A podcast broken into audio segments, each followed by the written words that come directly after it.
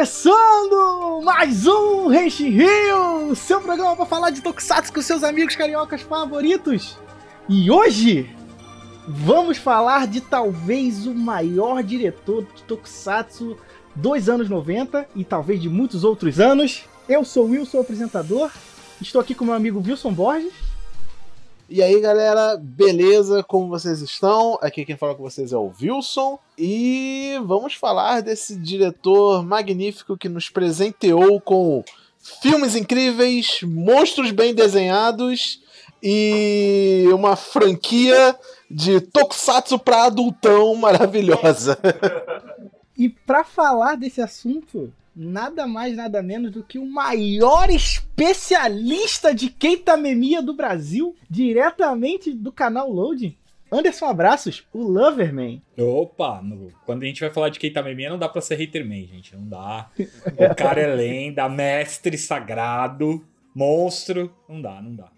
Keitamemia é foda. Então a gente vai falar sobre ele. Keitamemia e sua carreira, ou seja, esse é mais um episódio do Henshin Rio Profile, né, que é onde a gente fala sobre a carreira de alguém importante no Tokusatsu, né? E hoje vamos falar de talvez um dos mais bem-sucedidos diretores desse meio, né? Antes da gente ir para esse papo, lembrar vocês que o Rente Rio está sobre as, todas as redes sociais no arroba Rio, Facebook, Instagram, Twitter. Para vocês entrarem no nosso Discord, seguir o nosso canal na Twitch, né? Onde a gente faz lives de Tokusatsu sobre notícias de Tokusatsu 15, 15 dias. E o nosso canalzinho do YouTube, onde também a gente bota lá os nossos episódios do podcast e nossas lives. Beleza? Então, vamos para o assunto. Henshin. Anderson, vamos lá. Keita Memia, talvez um dos gênios mais bem apreciados do Tokusatsu e do mundo. E a gente falou, pô, a gente precisa gravar sobre esse cara. Eu vi bastante coisa dele, o Wilson também já, já teve muito contato com ele, mas eu precisava de alguém que, sabe, tipo, manja da vida desse cara como um todo. Né? E ele, para mim, é um dos caras que talvez tenha os trabalhos mais autorais e que sejam de financeiramente sucesso que eu já vi na, no Tokusatsu como um todo. E aí eu pergunto para você, Vou começar com você. Qual foi seu primeiro contato com Keitamania? Nossa, cara, assim, acho que de conteúdo mais autoral, autoral dele, agora tô em dúvida se eu vi o Zeo ou se eu vi Zeiran antes, cara. Mas foi mais ou menos, foram esses dois conteúdos os primeiros as primeiras coisas dele que eu tive contato assim de verdade. Foi o Kamen Rider Zeo e Zeiran, óbvio, né? Ele teve, ele teve participação em Jetman, Giban, Jiraiya, é, você vai listar aí a quantidade de coisa que ele fez em como character design, monster, monster design, é, é, uma quantidade enorme, mas autoral assim dele mesmo, que você vê ali a mão do cara mesmo, você fala, meu, esse cara é acima da média, ou foi Zeran, ou foi Kamen Rider Zeo, agora, é, o Zeto, né? Agora tô em dúvida por, da, da data que eu, qual que eu vi primeiro, porque a gente via tudo muito fora de ordem na época, antigamente, né? Quando pintava os VHS que a gente é, acabava que chegava assistindo. no VHS, é, né? é. E eu tô em dúvida, cara, qual dos dois que eu vi primeiro. Mas foi um dos dois. É, porque comigo, assim, de trabalho autoral, eu acho que o primeiro que eu tive contato de verdade foi Garo. Primeiro Garo, em 2006. Que é autoral, autoral, né? Porque, tipo, de trabalho dele de diretor, claro, eu vi Spilvan, né, quando passou no Brasil, né, ele foi diretor de Spilvan, né, eu também tinha, tinha visto Jetman anteriormente, porque, né, Jetman, né, cara. Metalder, Jetman, cara, ele tá envolvido em coisas que o pessoal não faz nem ideia. Kamen Rider Black RX, né?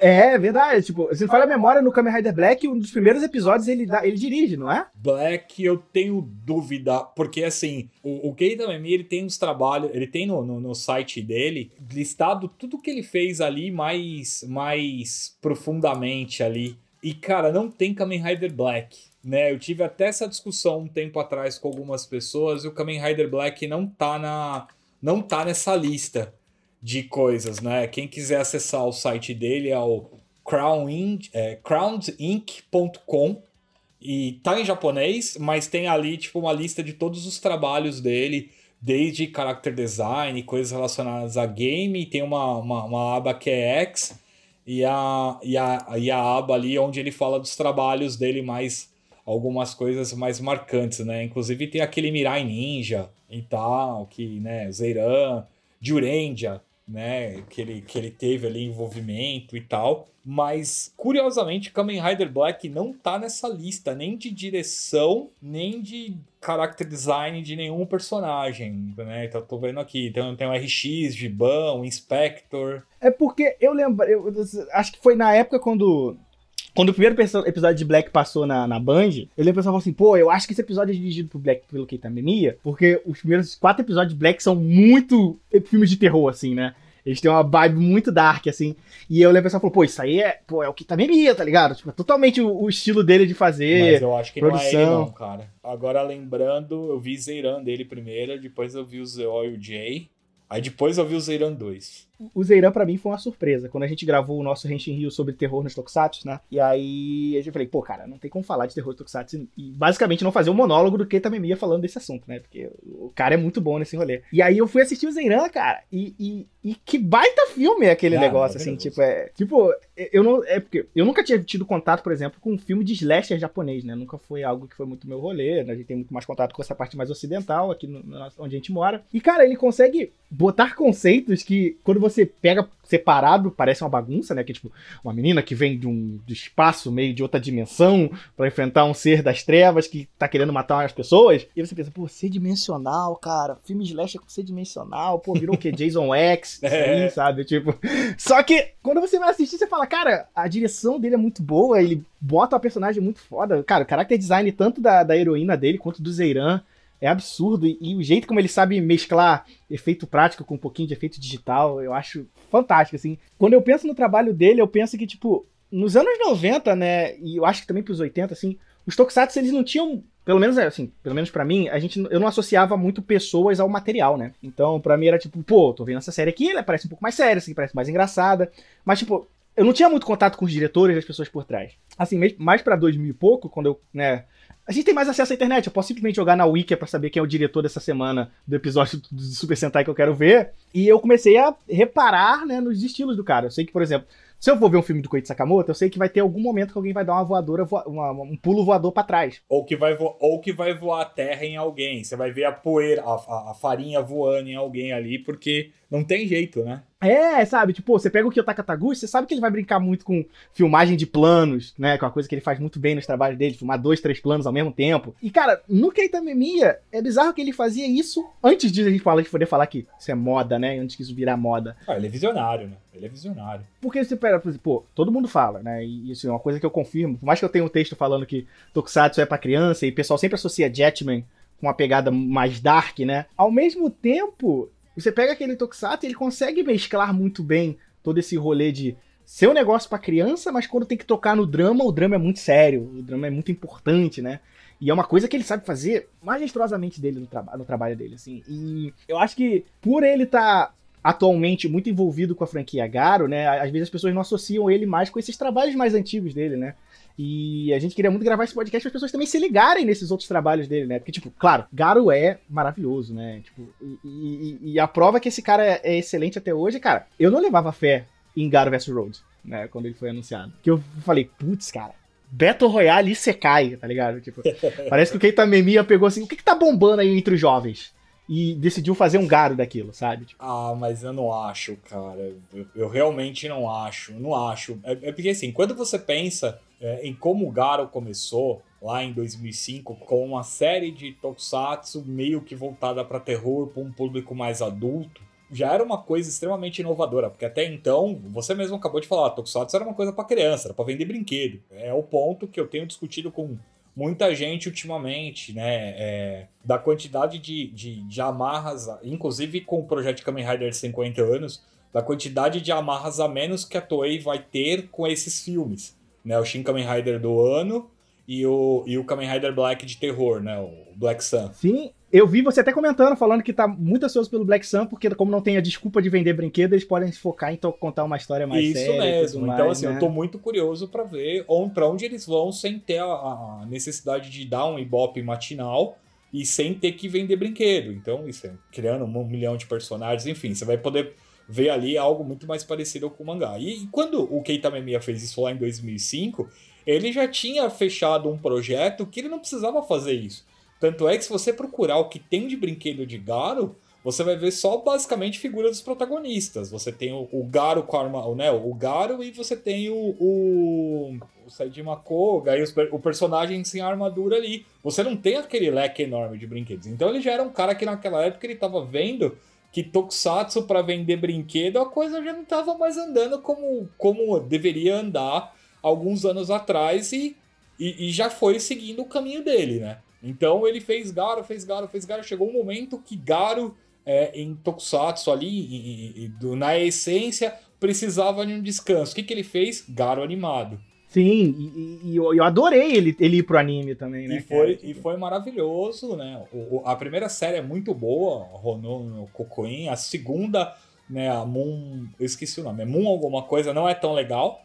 E a terceira, que é o. o Vanishing Line, né? Vanishing Line, que é maravilhosa. E aí, cara, ele volta, né? Ele volta de novo, ele volta, faz séries, né? Novamente, ele volta com o Kami no Kiba, né? E e leva o, o, o esse, Decade. Esse Kaminokiba é o que tem o Decade? É, é justamente é, ele. Decade do Masahiro Inui loucaço. Uma, leva o Masahiro Inui pra lá e o Masahiro Inui abraça se tornar uma Kai Knight e começa a divulgar em tudo que é lugar. Inclusive depois a Toei foi buscar ele de volta pro, pro, pro Dio, né? Mas ele pira, ganha um filme, ele, ó, além de um filme, né, ele teve a série, e depois ele ganha um filme que é contando um pouco meio que a origem do, do cavaleiro que ele, do, do, do cavaleiro que ele é. Ele faz um, um stage play como uma Kai Knight e, e, cara, e aí a história meio que deu uma, uma, uma segurada ali, né? Aí separam ali. Aí ele ficou um tempo. Quando ele volta, ele volta com uma timeline totalmente nova. E Garo ele brinca muito com essas timelines quando você vai olhar, né?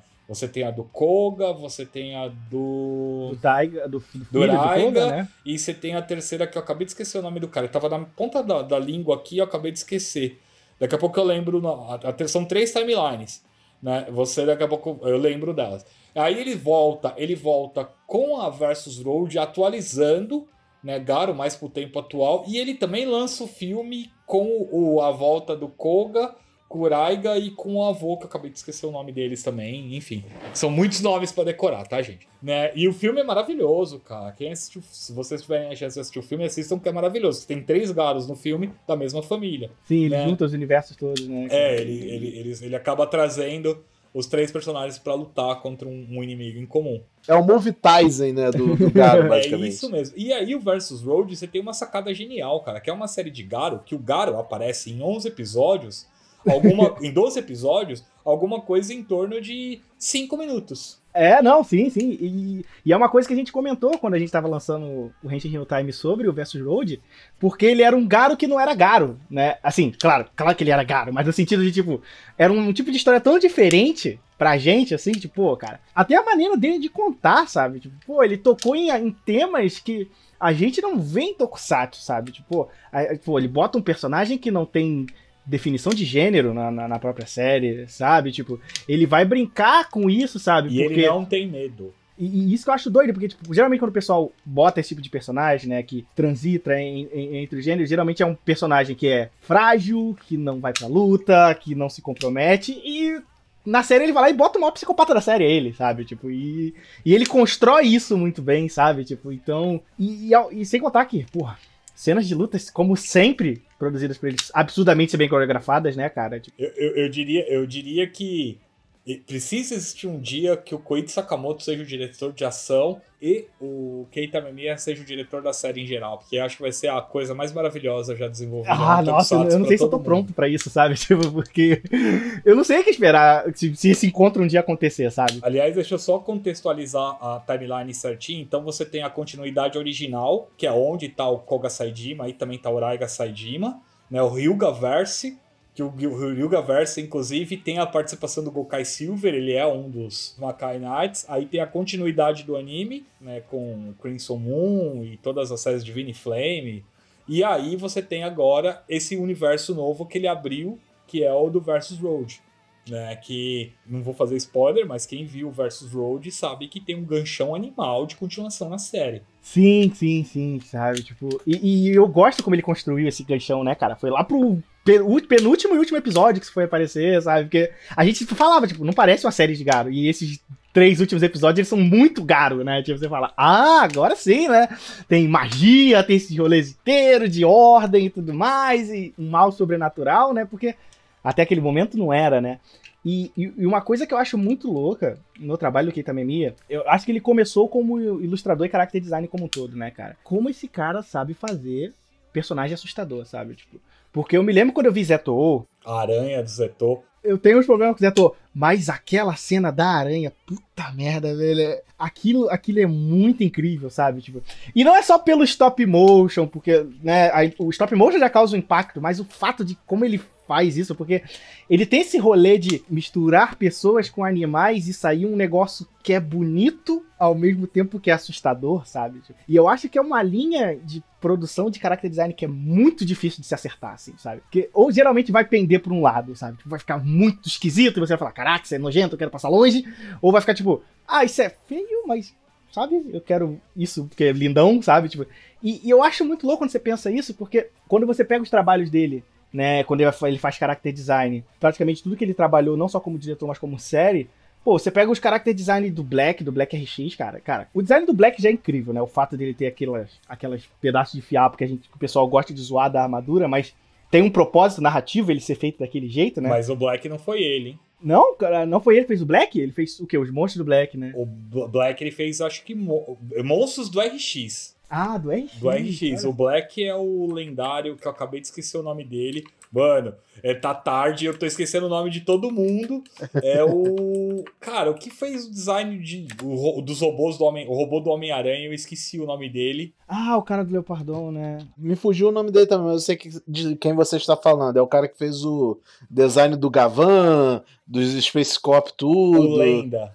O Lenda, Lenda, Lenda. É, só se jogar no Google rapidinho a gente acha o nome dele, mas enfim, é, é esse cara aí.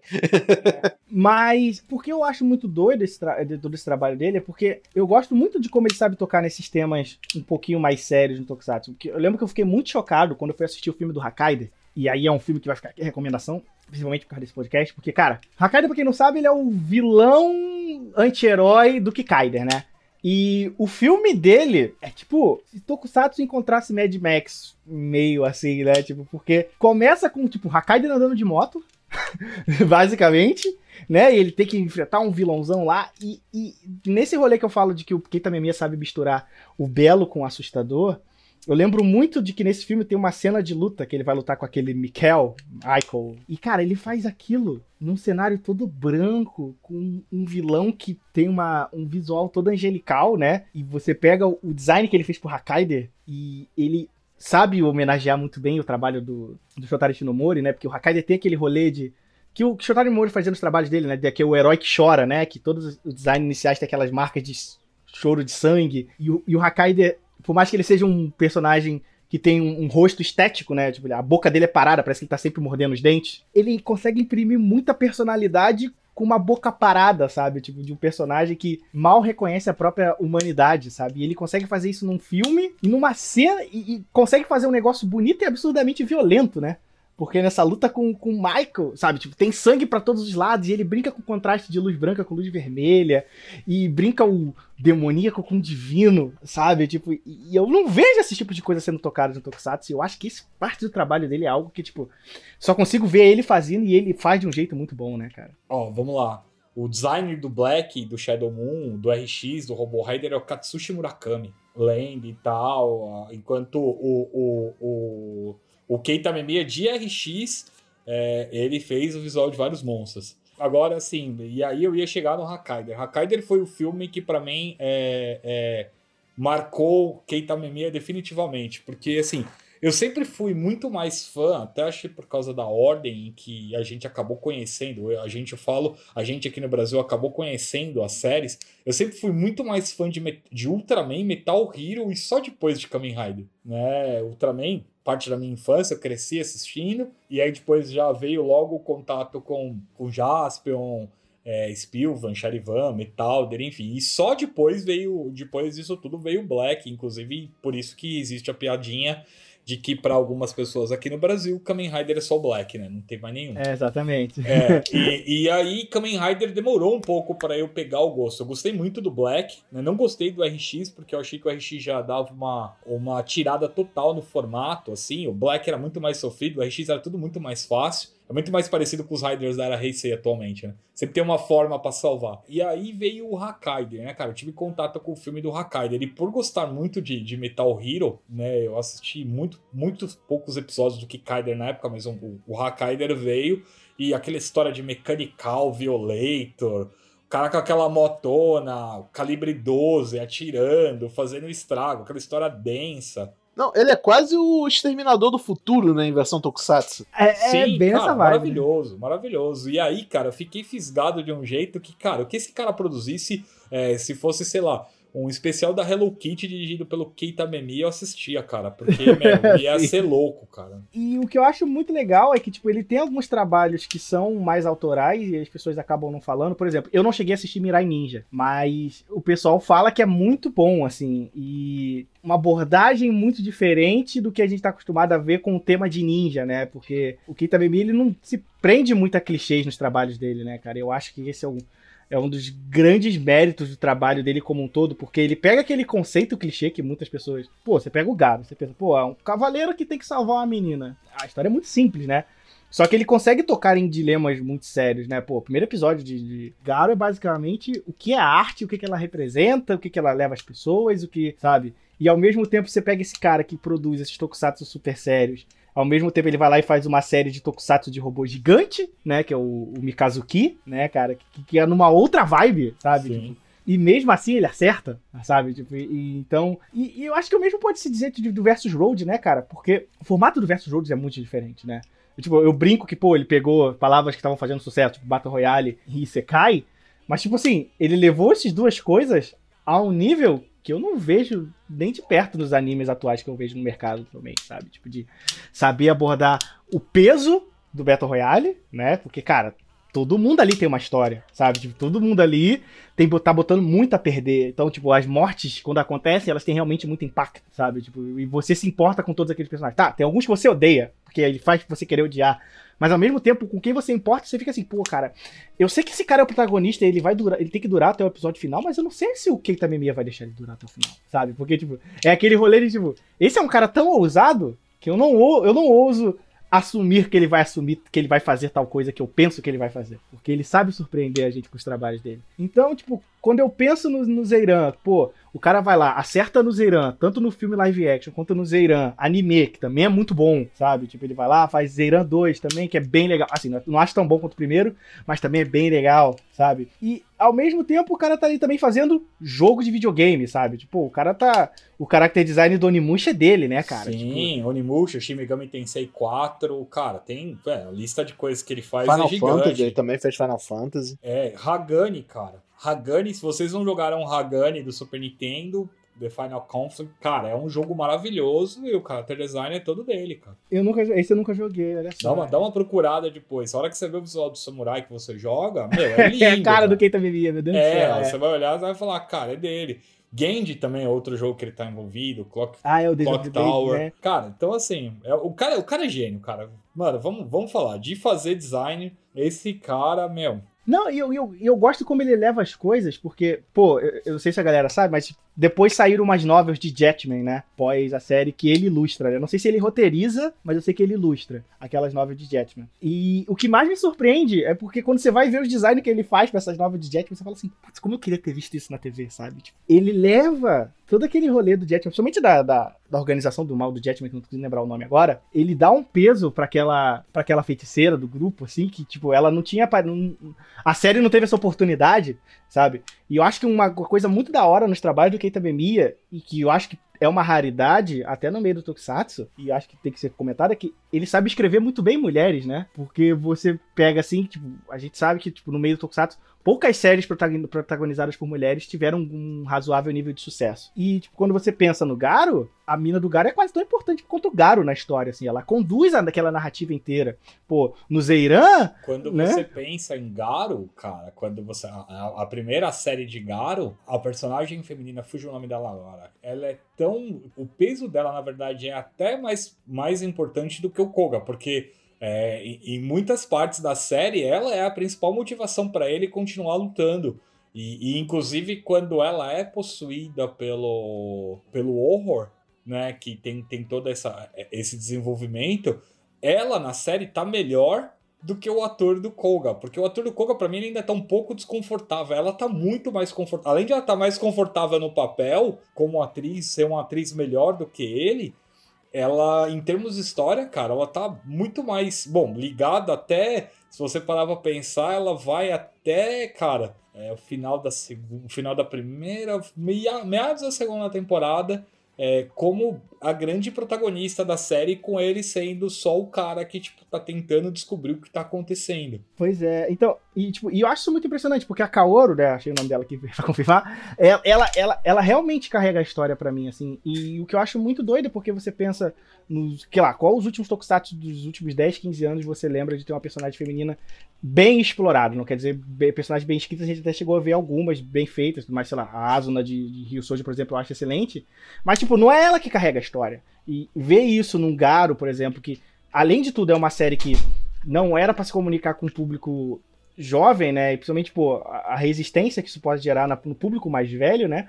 E o cara ainda consegue fazer esse trabalho fantástico, assim. E eu, quando eu penso no Garo, e, tipo, pra mim, né? Eu não sei se a galera assume, mas pra mim o Garo é a Magnus Oppo do, do, do Keita porque é o trabalho em que ele tá solto, né? É ele sem, sem amarras, né? Porque, tipo, por mais que Hakai seja incrível, e tudo mais. Ele tinha a mão da produtora segurando ele em alguns aspectos, né? Ele não poderia ser. Eu não acho que é nem, eu não acho nem que é a mão da produtora. Eu acho que quanto a mão da produtora, ele tá solto, mas não é uma obra dele, né, cara? Ali você tem que respeitar um Shotari Shinomori, cara, não é um não é uma coisa simples assim, né, cara? Você tem todo um legado ali por trás né? E qualquer coisa que você fizer de muito diferente, você vai ter um monte de fã falando que você está deturbando a, a, a, obra, você está fugindo. Então, assim, existe um peso ali de responsabilidade enorme no que ele está fazendo.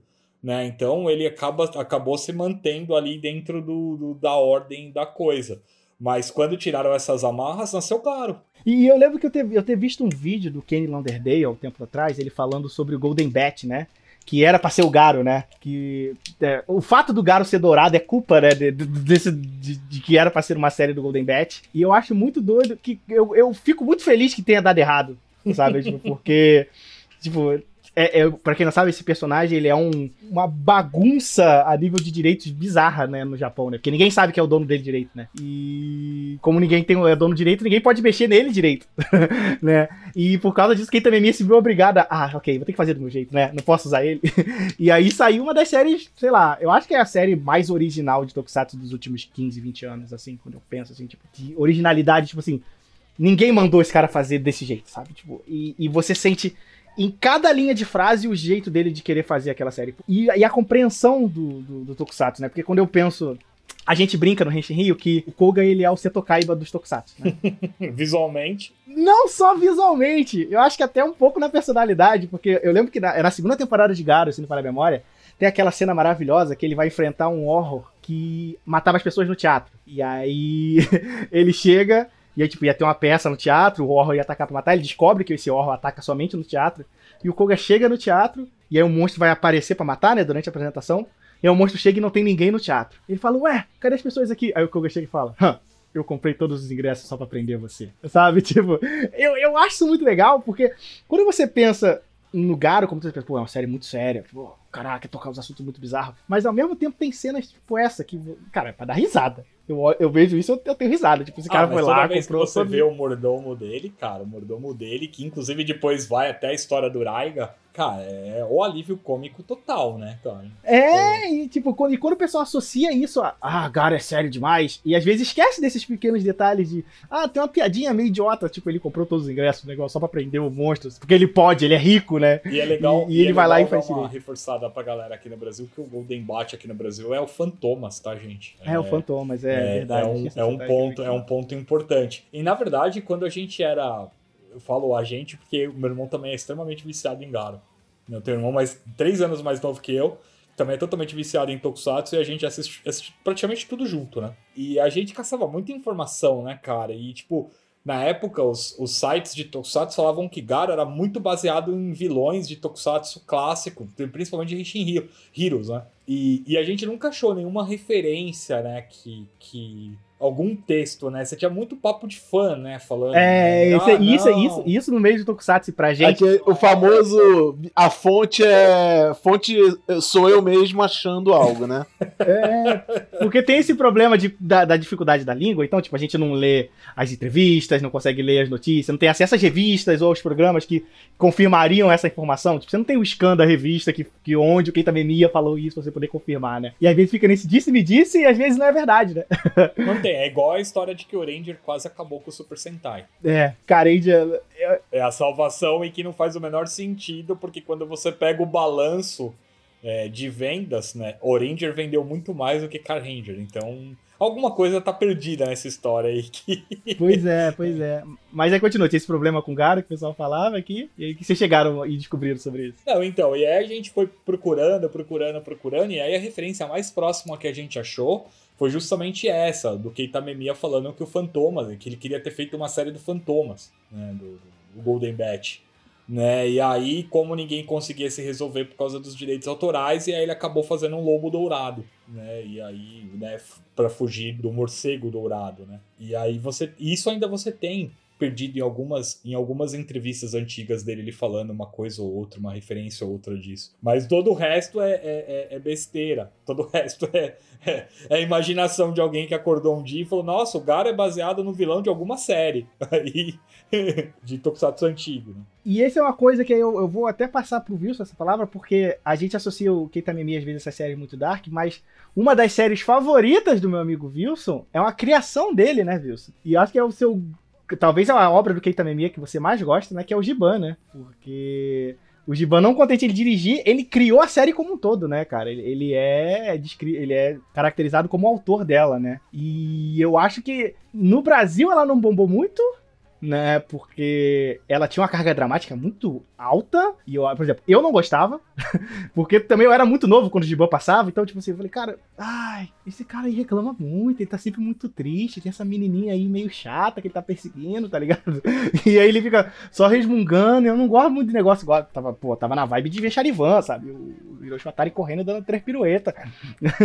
Enquanto o Giban era muito mais parado. E o Wilson que é o grande apaixonado por Giban, né, Wilson? Cara, então, o que eu gosto do do Giban era uma coisa mais visual mesmo. E eu acho que é até que o Keita Meminha brilha, porque eu achava o visual dos monstros em Giban muito assustadores. Tipo, muito. Eu, eu realmente. Quando eu era criança na época, né? A fita do Giban na locadora era com certeza uma das que eu mais alugava. Que tinha o episódio, acho que 1, 2 e 3 no VHS. E tem. Eu, eu nunca esqueço, cara. Tem duas cenas que me marcaram na infância. De tipo, eu tinha medo da cena, mas eu assistia mesmo assim porque eu achava legal. Que era o primeiro monstro que o Giban enfrenta, que tem aquela cena que o monstro ele fica grudado, tipo, no capô do, do Leson.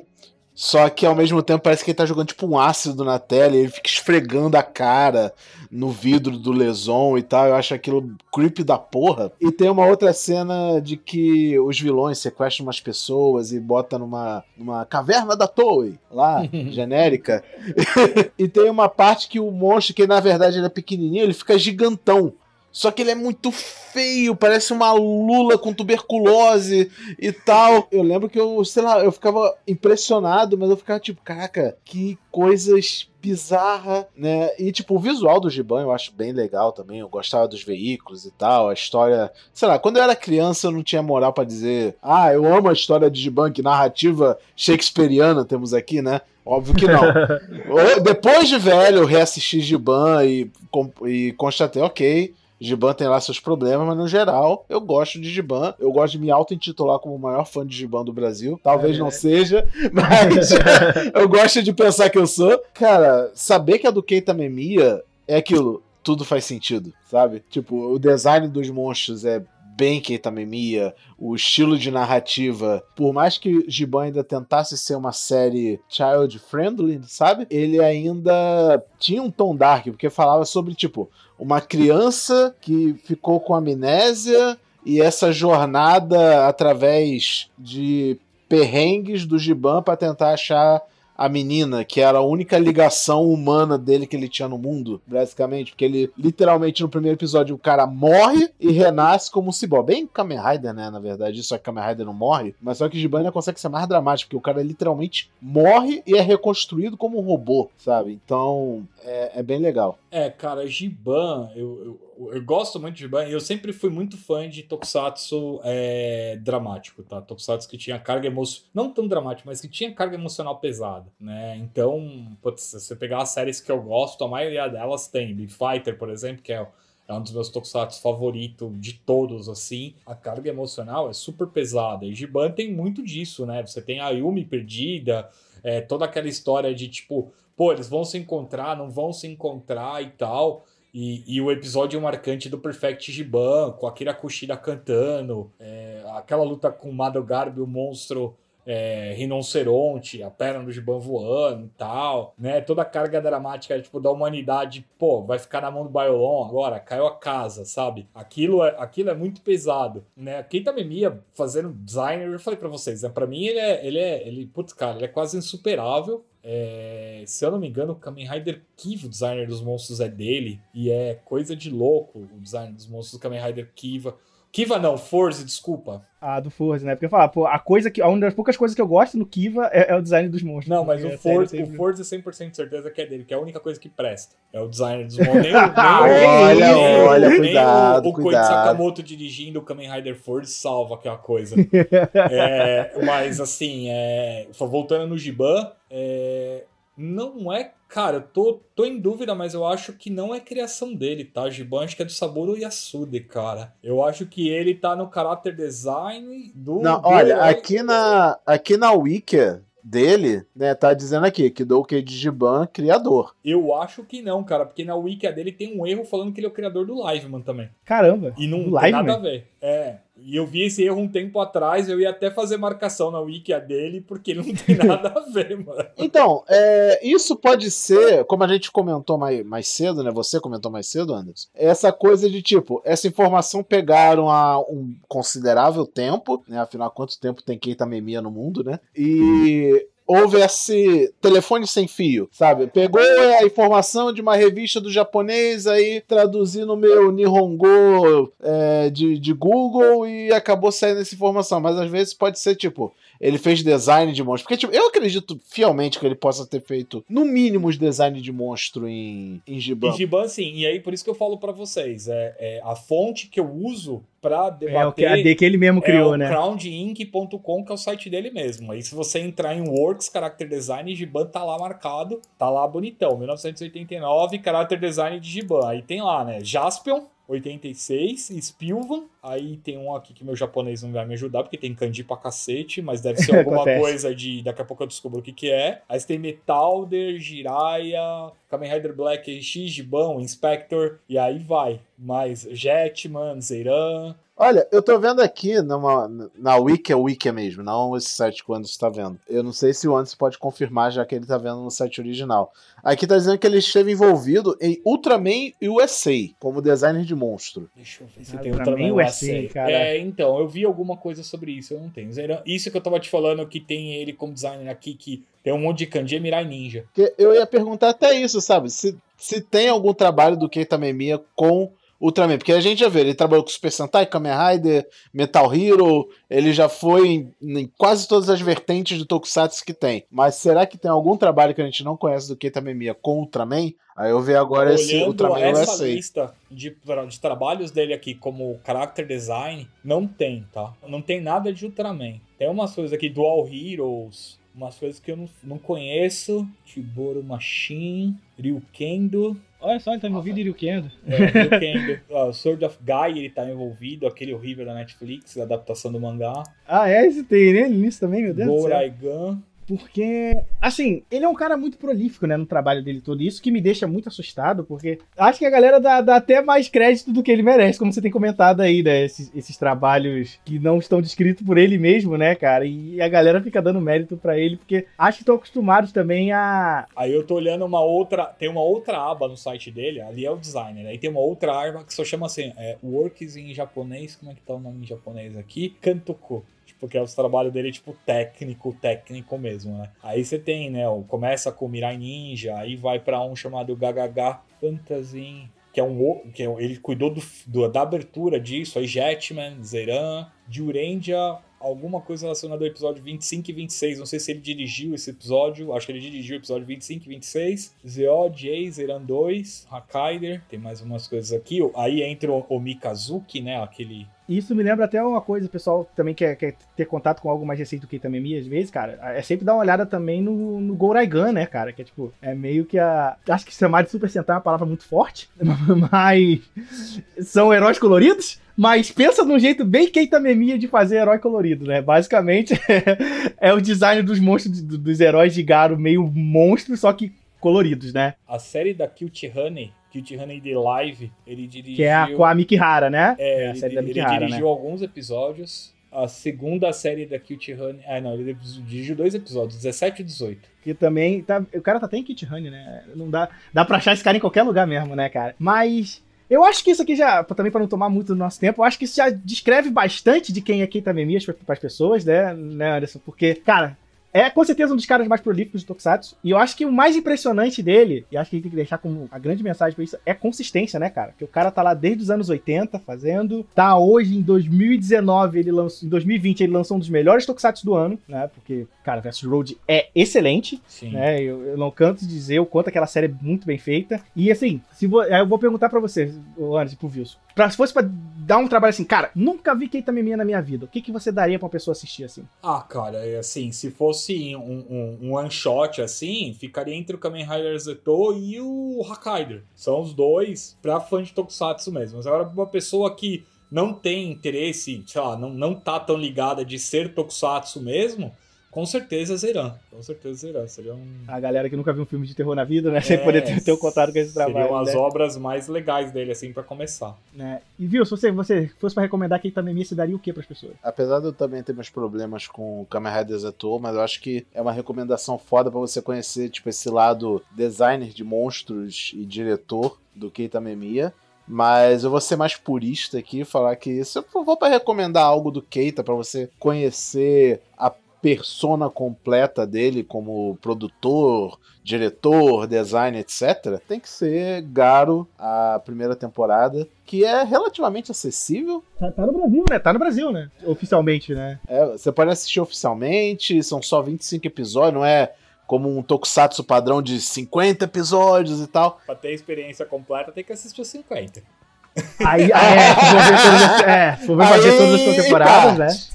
Aí empate, a gente vamos amaciando a carne, depois, depois a gente entrega, deixa a pessoa sentir o gostinho. Aí ela, poxa, gostei de cigarro, tem mais? Ah, essa era a pergunta que eu tava esperando você fazer. Deixa a pessoa chegar no Sokyu no, no Moryu, que eu acho que é esse, que é, acho que é a lágrima do dragão azul, alguma merda dessa. Que é maravilhoso. Que é o Garo no País das Maravilhas, que a pessoa fica, caraca, tokusatsu de adultão e tal. Aí chega nesse filme. Aí que é maravilhoso. É, é literalmente é, Garo em Final Fantasy. Garo no universo do Final Fantasy. É verdade. Cara, é lindo, velho. É lindo esse filme. Lembra, lembrando que esse, esse filme é tão bom, mas tão bom do, do, do Garo, que tem até o. O Kamen Rider Zangetsu nele. Henshin. Gente, basicamente é isso que a gente vai falar. E aí, eu vou ter que perguntar. Anderson, onde as pessoas podem encontrar você e o seu trabalho? Ah, o meu é fácil. Vocês me acham no Twitter como Underon, né? Under, underline on. E quem quiser me encontrar no, no Instagram também, arroba o Haterman. E assistam a Load. Pois é, né? Você tá, tá pra trazer uns Ultraman pra gente aí, é, né? O, o meu a, trabalho, a, ainda você, esse ano, quem né? Quem quiser ver o meu trabalho, tá lá na Load, todo dia. Todo dia. Então, ó, já estão ligados, né? Esse cara vai. Esse cara aí, ó, tem que parar o título de Haterman. Agora ele é o título de Loverman, porque o cara tá trazendo Ultraman depois de 15 anos de volta pro Brasil, né? É. Na TV aberta oficialmente e ainda dublado, né? Então, assim, a gente mal pode esperar para assistir esse Ultraman Orb. Vai começar logo com o melhor Ultraman da era moderna. Isso me deixa muito feliz, né? E, cara, que prazer ter você aqui no nosso Ente Rio, porque, pô, é muito bom saber de que alguém que tá realmente trabalhando para trazer os melhores tokusatsu que tem pro Brasil é uma honra mesmo ter você aqui e para falar de um cara tão incrível quanto o Keita Memia. Tinha que ser você, né? Então, a galera aí, pra quem não conhece, provavelmente todo mundo que ouve o Rich Rio deve conhecer a Load. Se não conhece, você tá errado, porque tem que conhecer, né? Porque lá é um canal feito para quem gosta de cultura japonesa como um todo, claro, além de outras coisas, né? De videogame, até de séries, mas se você quer ver uns anime e daqui a pouco uns tokusatsu muito incríveis, pra dizer a verdade, não. Já está tendo tokusatsu incríveis, né? Você pode ver Power Rangers Beast Morphers e agora tá vindo Mega Force, né? Sim. Vai começar agora, né? E em breve Ultraman Orb vai ser o primeiro dos próximos dos 10, né, que estão para vir, né? Então assim, tem Ultraman até para passar mal nos próximos anos aqui nesse canal maravilhoso. E é claro, um trabalho maravilhoso que o Anderson tem feito pra gente. Anderson, muito obrigado. Né, galera aí que acompanhou a gente, muito obrigado. Vejo vocês semana que vem. Lembre de entrar, acessar o Rente Rio nas nossas redes sociais, Facebook, Instagram, Twitter, lá no sempre no arroba Rente Rio, seguir a Load, seguir o Anderson, que esse cara tá fazendo um trabalho maneiro pra gente e tem muita coisa boa pra vir pro fã de Tokusatsu no Brasil, ok? Então a gente fica por aqui, um abraço para vocês, um beijão, até a próxima e tchau!